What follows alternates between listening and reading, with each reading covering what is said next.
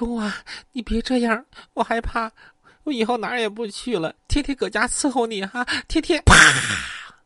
二哥含着泪扣动了扳机，他把那媳妇放床上，自己也躺床上，握着他的手，另外一只手拿着东风，对准了自己脑袋。既然生不能在一块儿，那咱们啊，就死一起吧。随着一声枪响，一代江湖大哥就这么结束了自己的一生。而此时的四哥得知自己的对手都相继离去了。呵，那个高兴啊！以后这儿啊都是我的天下了。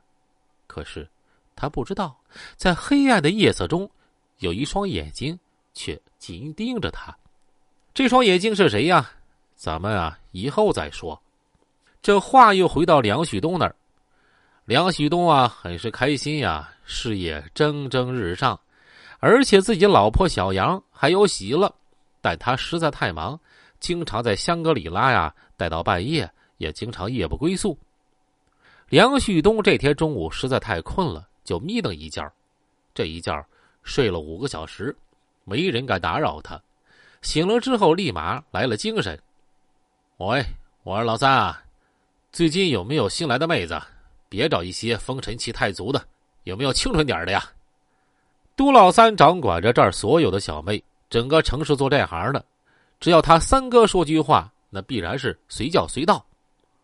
杜老三的办事能力啊，真的不容置疑，还真给这个梁旭东送来一个小姑娘。这姑娘长得像李连杰主演的电影啊，那个《精武英雄》里面的女主角中山人。这女孩长得秀气，大眼睛，温柔动人。梁旭东一看啊，就喜欢上了。看你这气质也不像干这行的呀，你到底干啥的呀？叫啥名字呀？我我叫小丹，我平时也不是做这行的，除非是特殊情况，比如像东哥你这样的人。我平时在长影里啊做演员，最近戏很少，所以出来挣点零花钱。哦，那以后别的活啊你就别接了，就搁这陪我。你要出门工作的话，就让老三送你啊。自从认识小丹之后，这梁旭东就更不爱回家了。老婆经常到处找他，但梁旭东啊依然是我行我素。这一天，小丹接到一个戏，演的是配角他满心欢喜的去长影开工。杜老三呀，则开着车去护送他。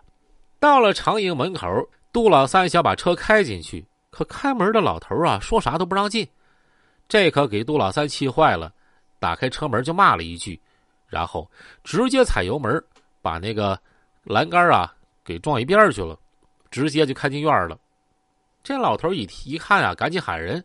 这个时候，从保安室冲出几个拿着胶皮警棍的保安，直向杜老三扑来。三哥，要不咱们开车快走吧？我今儿也不上班了。小丹一见啊，害怕了。杜老三直接打开车门走下车。这个时候。看门的老头快步到了杜老三跟前上去就薅住杜老三的衣领子：“你把栏杆给我撞坏了，你得赔钱。”杜老三自从跟了梁旭东之后，还没人敢这么对他。他照着看门老头啊，抬腿就是一脚，把老头直接踹了个腚墩儿。你敢动手打我，赶紧给他制住！老头坐地上喊。几个保安这个时候已经冲了上来。杜老三伸手就向自己腰间摸去，坏了，枪套还在呀，里面的枪早上起来的时候啊忘装了。五个保安拿着棍子上去就是一顿暴打，这小丹吓得除了哭以外啊也不知该咋办了。结果杜老三被打了个鼻青脸肿。哎你赶紧滚，拿钱赔我们损失，你自己快滚啊！车我们先压着。看门老头啊，也不简单，是厂长的亲叔叔。杜老三也只能领着小丹打了一辆车，就回到香格里拉。梁旭东见状，马上问情况。杜老三把经过一说，小丹啊还在边上一直哇哇大哭。梁旭东这心就受不了了。老三，你带队，兄弟们都过去。于是杜老三领着亮子、扎强、大和、赵辉。又带了二十个兄弟，就开了六辆车直奔长营厂。因为之前栏杆已经被撞坏了，所以六辆车直接开到保安室的门口，把保安室给围了个水泄不通。一众人从车里走下来，杜老三一声令下：“都给我往死里砸！”手下小兄弟拿着镐把子、钢管就冲进保安室。